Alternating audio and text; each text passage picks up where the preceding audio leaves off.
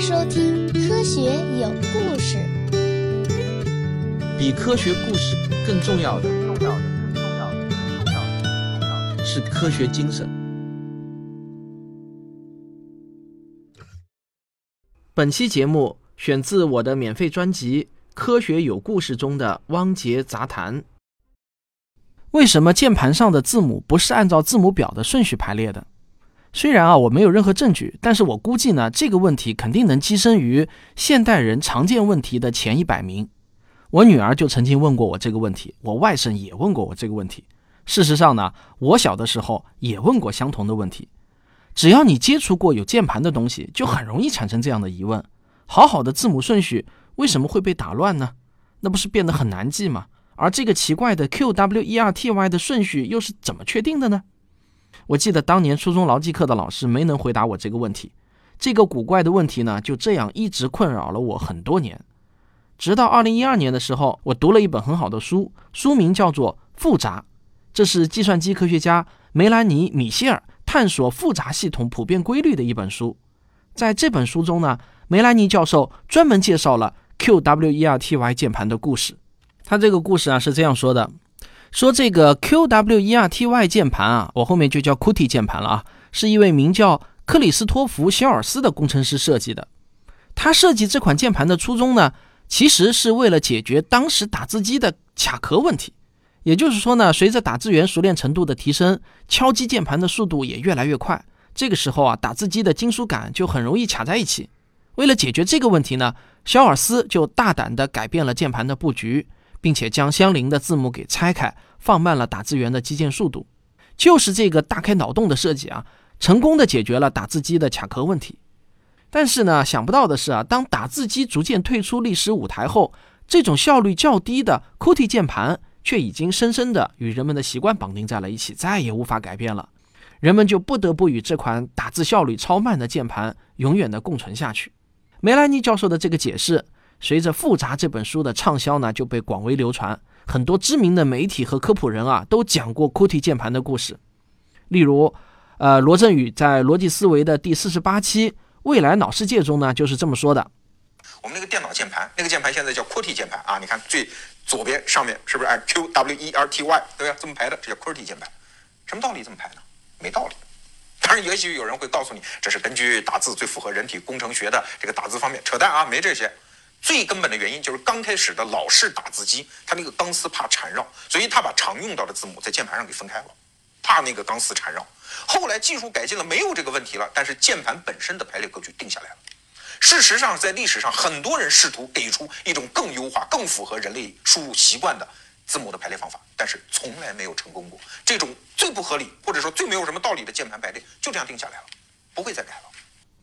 此外呢，还有万维钢的精英日课三以和为贵，还有王硕三十天认知训练营创新必须讲政治，还有薛兆丰的经济学课一百四十一讲网络效应与路径依赖，李翔知识内参二零一七年十月十九号的为什么更好的产品不一定会赢，还有徐来给孩子的博物学键盘为什么这么难用啊，也都说了类似的观点。这个可能有些人发现，我举的这些例子好像全部都来自于同一个知名的学习平台嘛？大家不要想多了啊，没有什么特别的原因，仅仅是因为这个平台搜索起来比较方便，绝不是我刻意为之的啊。甚至呢，我还看到有文章说，QWERTY 键盘的布局是史上最反人类的设计。总结下来呢，这个键盘布局有以下几大罪状：第一，该键盘天生就是为了减数而设计的键盘，效率低下；第二，它将常用的字母和符号边缘化，并且分配给力量较弱的小拇指和无名指；第三，中间的黄金区域全都是那些不常用的字母。第四，手指不停地在三排键盘中上下移动，效率进一步的降低。诚实的说啊，我过去呢也一直对这些观点是深信不疑的。那怀疑的起点呢，来自于我偶然看到的一个资料。这份资料上是这么写的啊：一八七八年。史上第一台实现规模量产的雷明顿二号打字机诞生，它是著名的雷明顿武器公司制造的。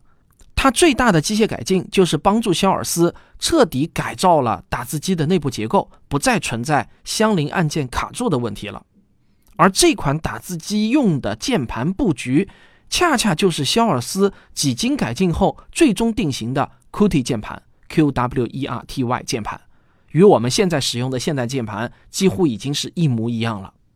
看到这个资料啊，我非常的吃惊，因为所有关于 QWERTY 键盘罪状的根源都来自于肖尔斯当年是为了解决打字机卡壳的问题而设计的。那如果这份资料是真实的，那么这个基本的论据就是站不住脚的了。这个就有意思了啊！我仔细回忆了，在我不多的使用打字机的印象中呢，除非我刻意弄出卡壳，貌似我过去用过的打字机啊，从来没有出现过卡壳现象啊。当然，这或许呢，也可以用我不够专业、打字速度太慢来解释。但我很快就在怀疑的驱使下，在湖南科技出版社，作者是格雷厄姆·劳顿的《万物起源》这本书中。看到了这样的一个故事：一八六七年的七月柯蒂键盘的发明人肖尔斯在翻阅《科学美国人》的时候，偶然看到了一篇文章。这篇文章就介绍了一些专门用于打字的机器，并且说这些机器可以以不低于平均书写速度的水平打印出工整漂亮的文字。这篇文章就给了肖尔斯不小的启发。他暗暗下了决心，要做出能以书写速度的两倍数打印文字的打字机。肖尔斯的第一个模型呢，使用了一个类似于钢琴的琴键一样的键盘布局。这个键盘呢，分为上下两排，键盘的顺序呢，就是按照字母顺序来排列的啊，呃，就是 A B C D E F G 这样子往下排列。但是肖尔斯呢，在使用中很快就发现，按照字母顺序排列的键盘，在打字的时候。常常会出现单手连续击键，在一只手打字的时候，另一只手啊就完全是闲着没事干，而且连续击键的这只手呢又很容易疲劳，使得打字速度下降。这样显然是不太合理的，因为它大大降低了两只手的利用效率，从而也降低了打字的速度。肖尔斯就琢磨啊，能不能想办法改变键盘的布局，能让左右手比较平均的交替击键呢？如果可以的话。左手击键的同时，右手就可以把手指放在下一个键的键位上，这个打字的过程显然呢就会更加流畅连贯了。于是，肖尔斯就依照这个目标设计了他的第一个版本的键盘。整整用了五年的时间，肖尔斯一直在调整着键盘的布局，直到1872年，键盘的布局才算是初步确定下来。肖尔斯就写了一篇名为《肖尔斯打字机》的文章。并且啊，他还把文章投给了最初启发他开始工作的《科学美国人》上。在文章中，肖尔斯还配了一张漂亮的女性打字员正在操作打字机的插图，这就暗示啊，打字将是未来为女性们准备的一个亮闪闪的新职业。肖尔斯第一个版本的键盘呢是上下四排按键，最上面的一排是数字键，第二排键的开头呢是 Q W E 点 T Y 啊，就相差一个 R。虽然这个键盘呢与我们现在的键盘呢只相差一个字母，但是呢很明确，这就是现代键盘的雏形了。肖尔斯亲自使用这款键盘的打字速度已经达到了惊人的每分钟八十个单词，这已经兑现了他五年前立下的誓言。好，听到这里呢，你有没有发现这个故事和复杂作者梅兰妮讲述的故事有着本质的不同？梅兰妮说，肖尔斯为了降低打字员的打字速度而改进键盘。但是这个故事中的肖尔斯明明就是为了提高打字速度，在孜孜不倦地改进键盘嘛！我仿佛听到柯南在我耳边说：“啊，真相只有一个。”哈，柯南说的很对，显然真相只有一个。那如何才能找到真相呢？我看并不难，工具和数据全都是现成的，我们只要写一个程序，做一些扎实的统计工作，就能让我们找到真相。而我啊，刚好有一位科普写作课的学生。加州大学伯克利分校信息与数据科学专业的硕士陈聪莹小姐姐啊，她协助我完成了数据统计的工作。那我们是怎么分析的呢？分析工具就是现在非常流行的 Python，数据源呢是三十本肖尔斯同时代的畅销书，还有呢就是加一本圣经。有了这两样东西啊，就足以让我们发现真相了。这个整个分析过程对于大多数人来说呢，阅读体验不是太友好的。所以呢，我把详细的分析过程的链接附在了本期文稿中。好，胆子比较大的小伙伴可以点击进去啊，发现苗头不对，火速返回即可保平安。下面呢，来跟大家简单的说结论。对于肖尔斯1872年公布的第一代键盘布局，也就是那个 QWE 点 TY 的键盘，和现代键盘差的不多啊。统计结论是：第一，它比最初的 ABCD 键盘卡壳的概率降低了百分之七十六。所以呢，肖尔斯第一个版本的键盘确实大大降低了相邻字母连续敲击的概率。第二，它比最初的 A B C D 键盘增加了百分之三十一的左右手交替。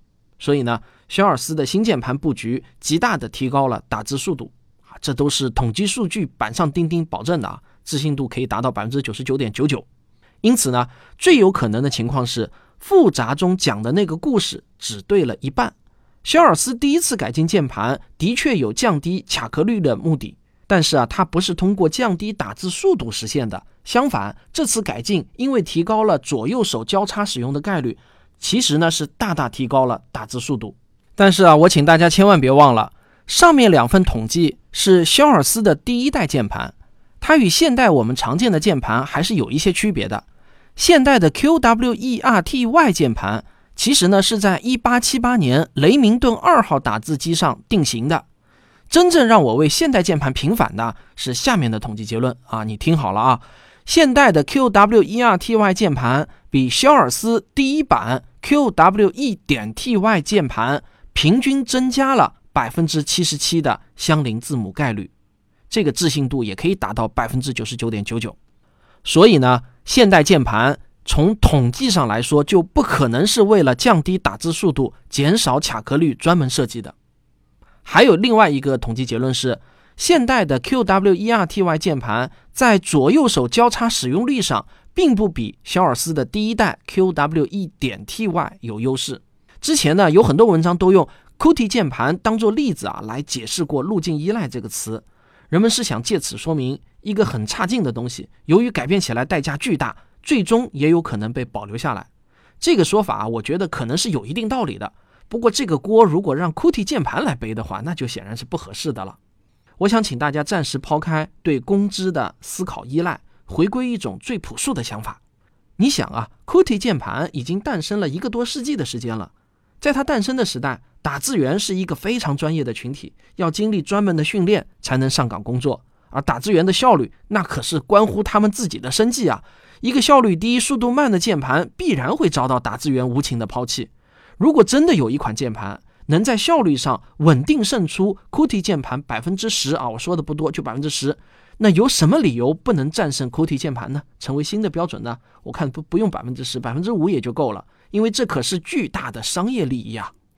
这个说到这里啊，我不得不承认，我自己呢也很容易接受流传广泛的说法啊，惰于独立思考。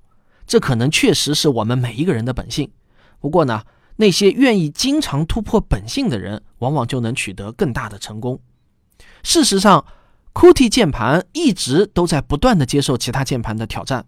我查了很多资料，在有据可查的挑战中，虽然可以说是互有胜负，但是现代的 QWERTY 键盘从来也没有出现过大比分落后的情况。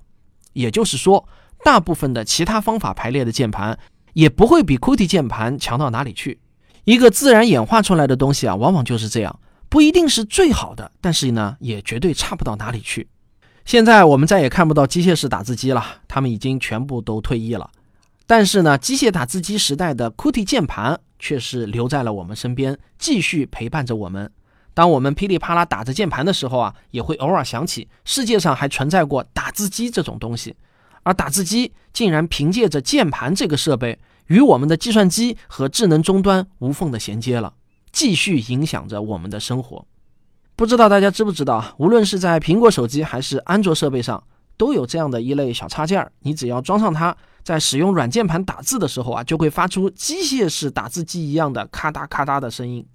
那就在刚才呢，我也在我的手机上安装了一个，听着这复古的咔嗒声，我也仿佛回到了一百九十一年前，发明家威廉提交打字机发明专利的那一天。